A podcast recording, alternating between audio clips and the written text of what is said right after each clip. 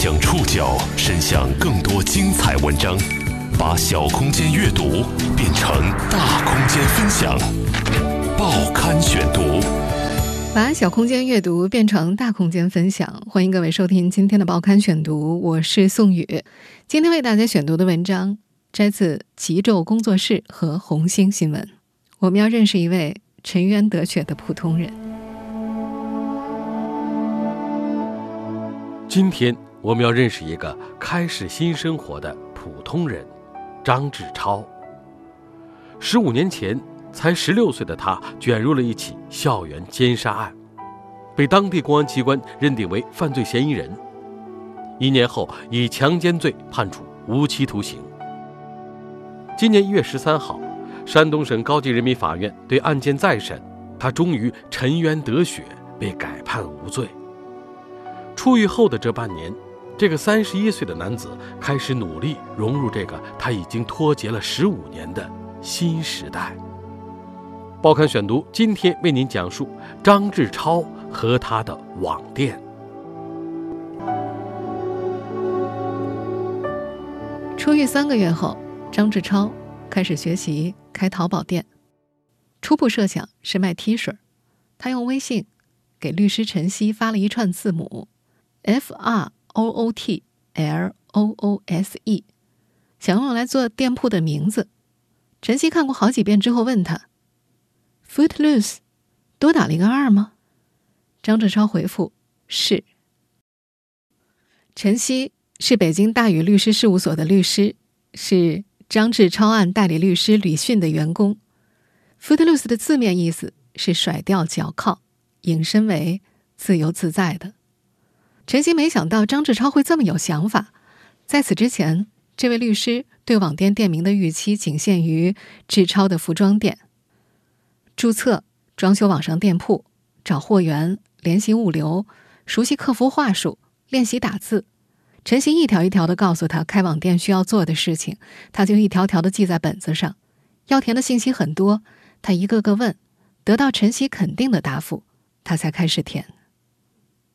十五年牢狱生涯，让他习惯了被监督的日子。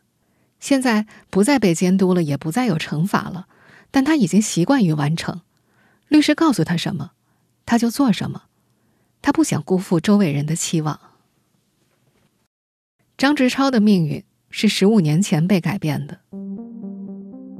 二零零五年一月十号清晨，山东灵树县第二中学一名女生在校突然失踪。一个月之后，这名女生的遗体在学校一个男生厕所被发现了。经过当地公安局侦查，认定该校十年不满十六岁的高一学生张志超强奸杀人。二零零六年三月，他以强奸罪被判无期徒刑。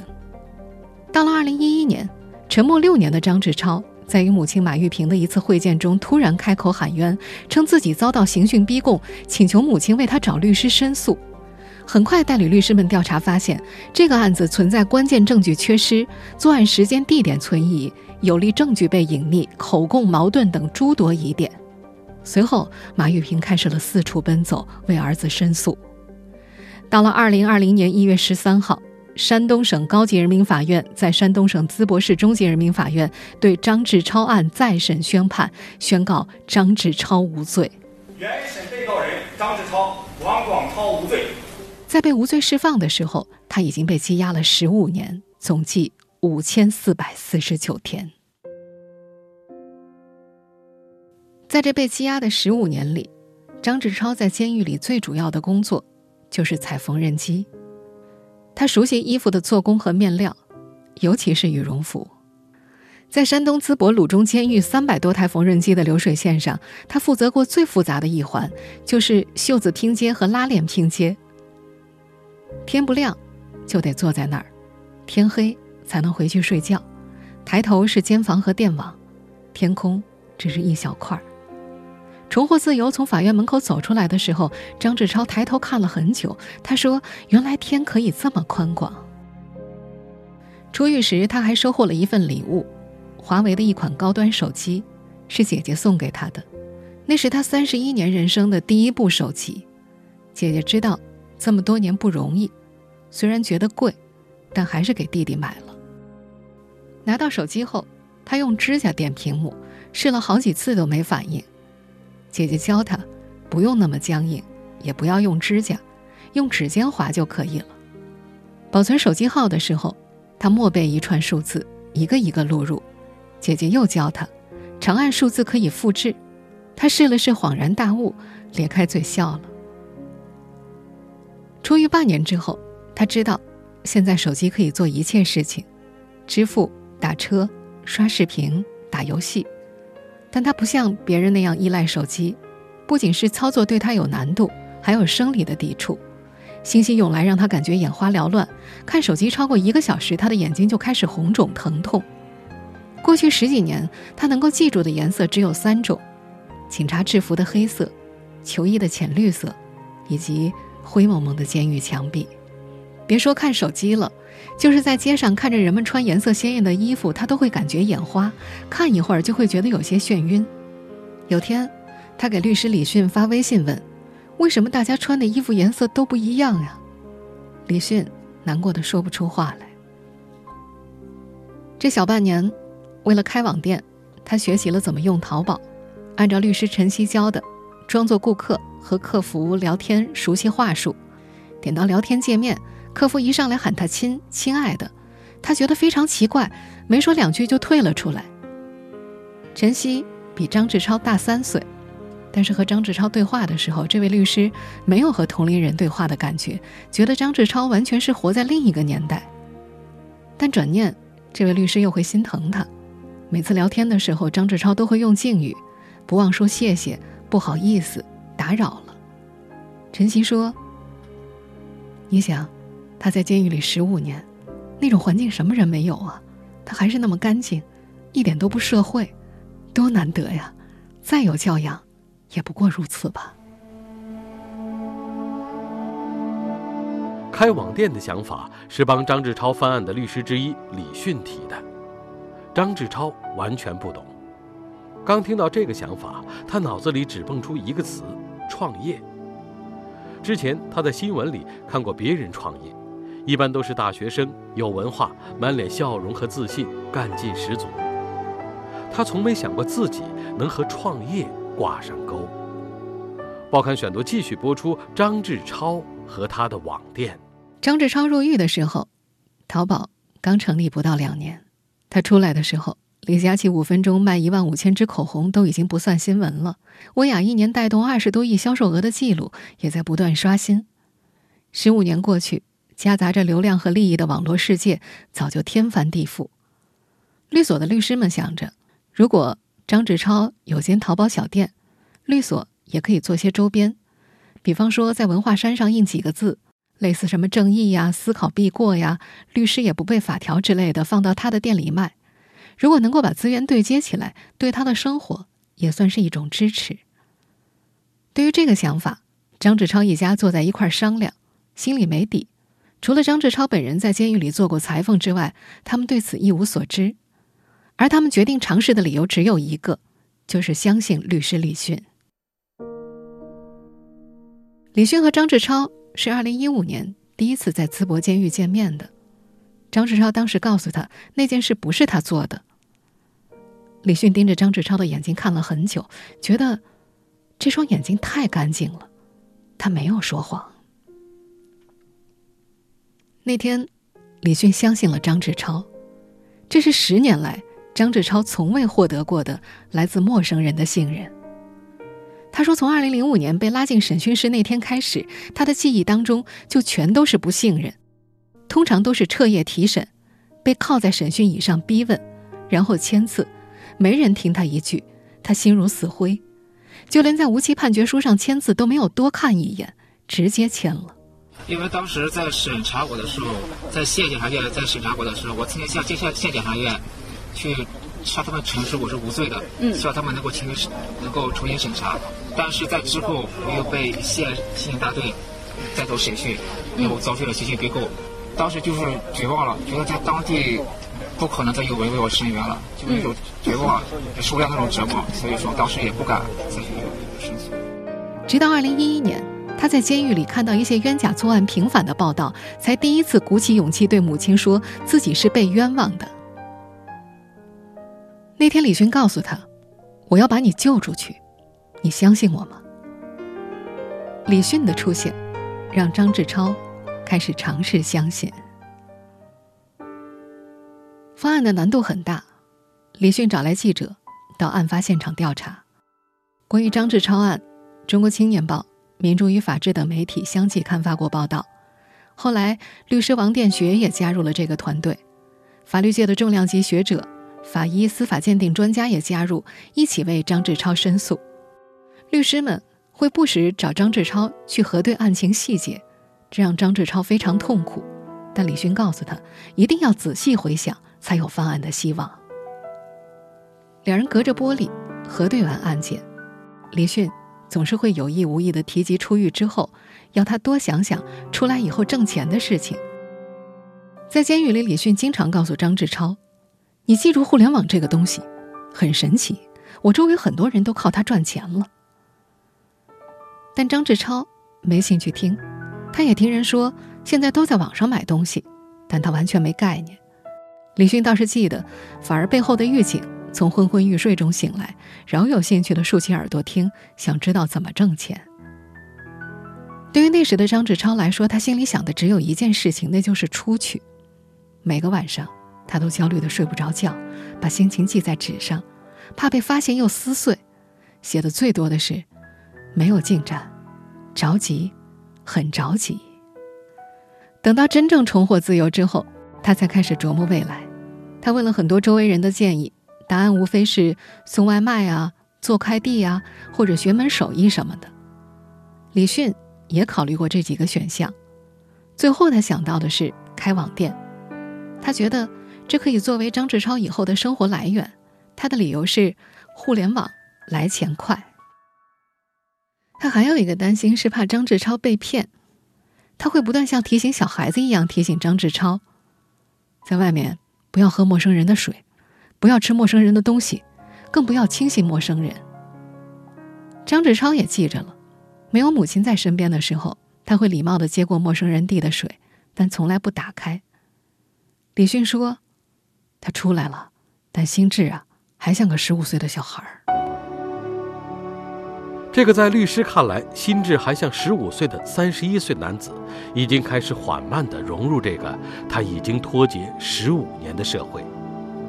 开网店是他的第一步尝试，虽然对于内向敏感的他来说，这并不容易。报刊选读继续播出张志超和他的网店。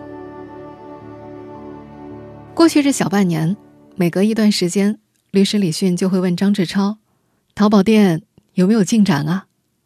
张志超一般两三天都不回复。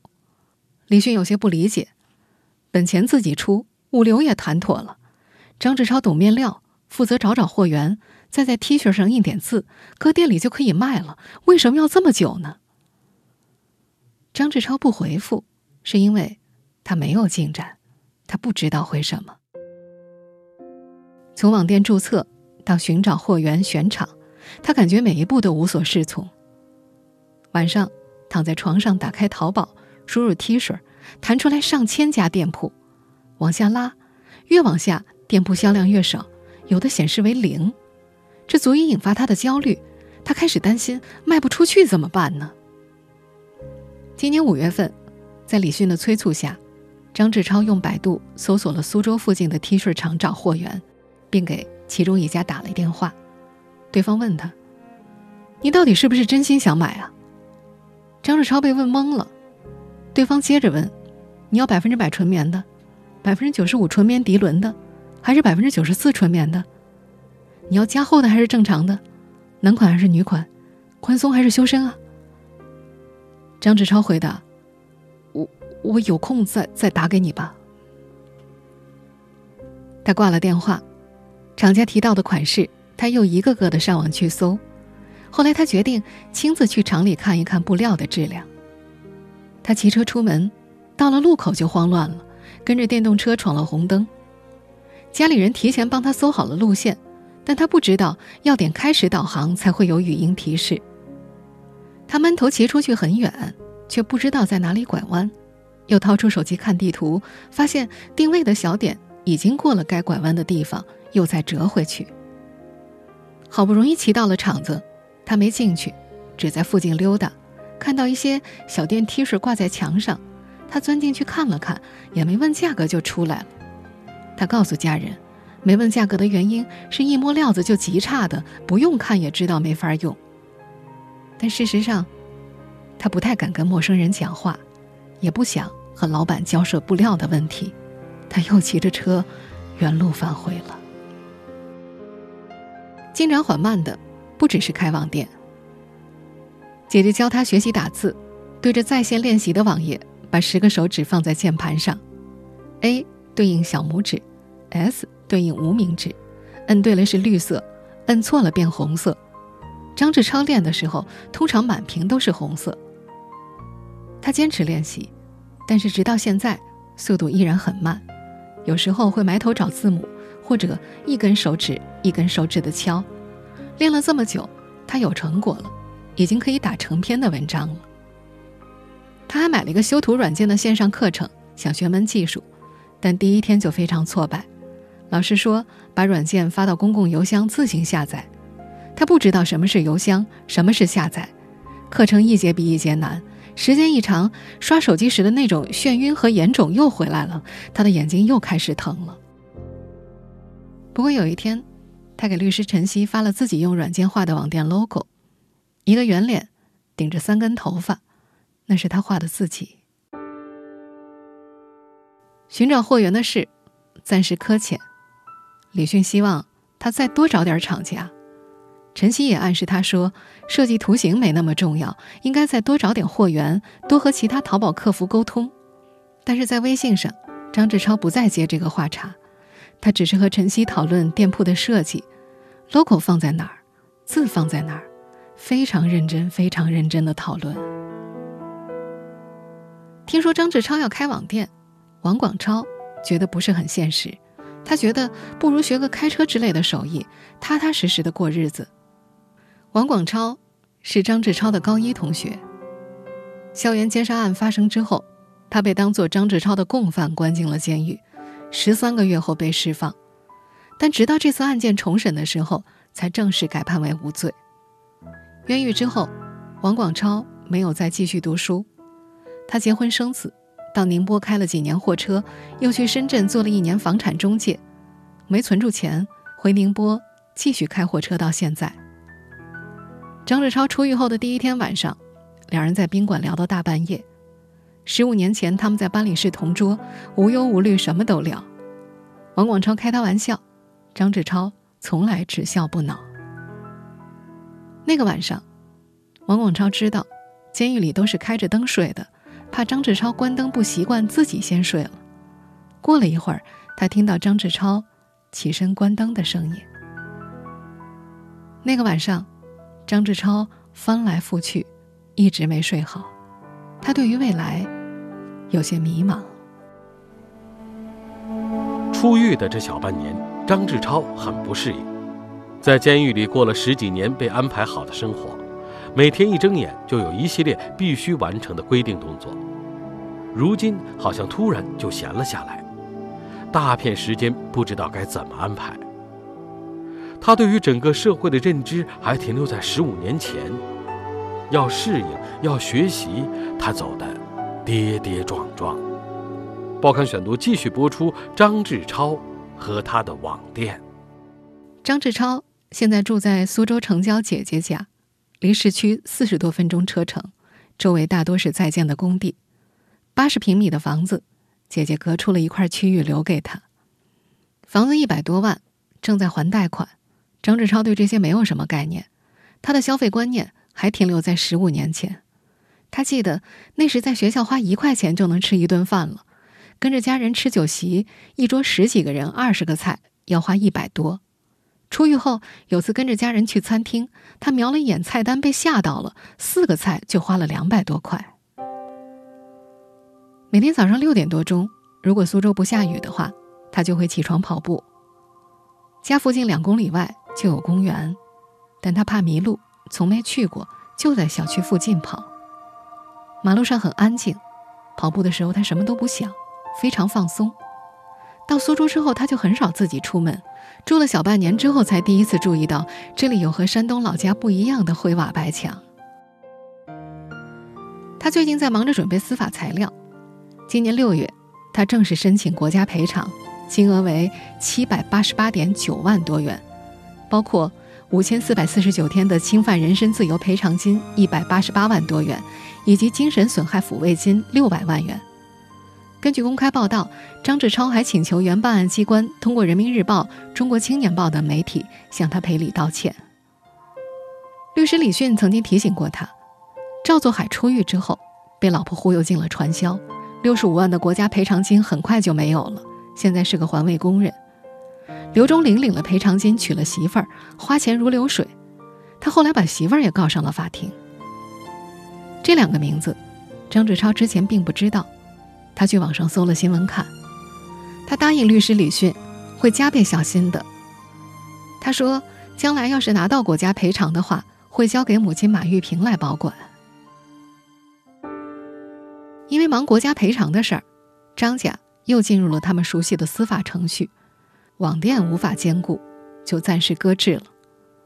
之后还开不开，张志超还在犹豫着。这段时间，他有时想着要给 T 恤设计 logo 和印花图案，有时候也在打听着自己还能做什么别的工作。和山东老家的亲戚们聊到开网店，亲戚们告诉他，网店过时了。现在火的是直播卖货，还要教他玩抖音。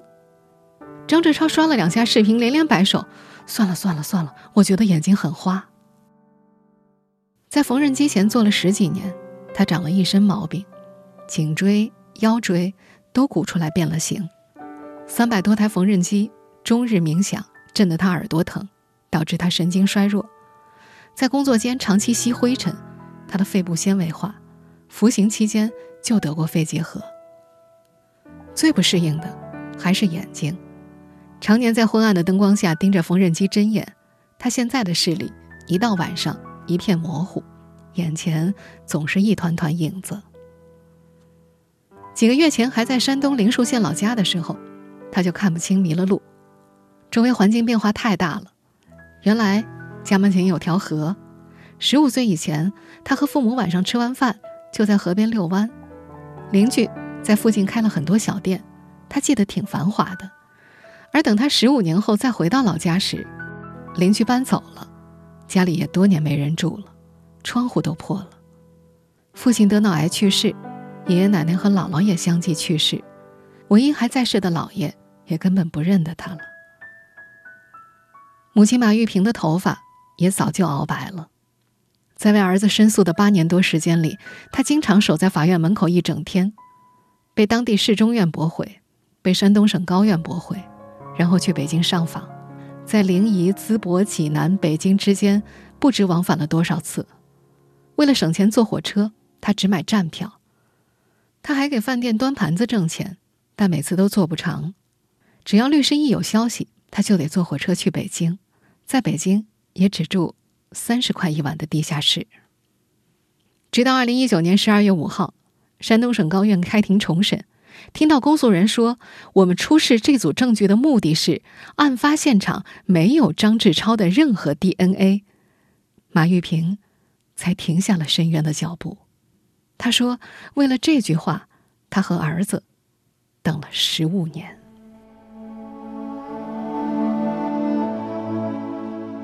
出狱之后。张志超的新生活终于开始了。他想给正在筹划中的网店取名“自由自在”，也喜欢上了网络歌曲《往后余生》。但毕竟脱节了十五年，他就像是从上个世纪穿越而来的一样。不管是开网店还是做别的什么，他觉得自己向前的每一步都走得束手束脚。他甚至不敢对未来有什么期盼。他还说。能够正常生活，就已经很不错了。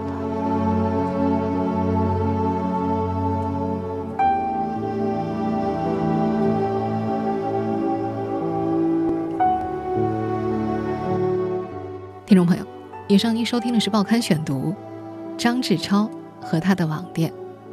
今天节目内容综合了极昼工作室和红星新闻的内容。收听节目复播，您可以关注“报刊选读”的微信公众号“宋宇的报刊选读”。我们下期节目时间再见。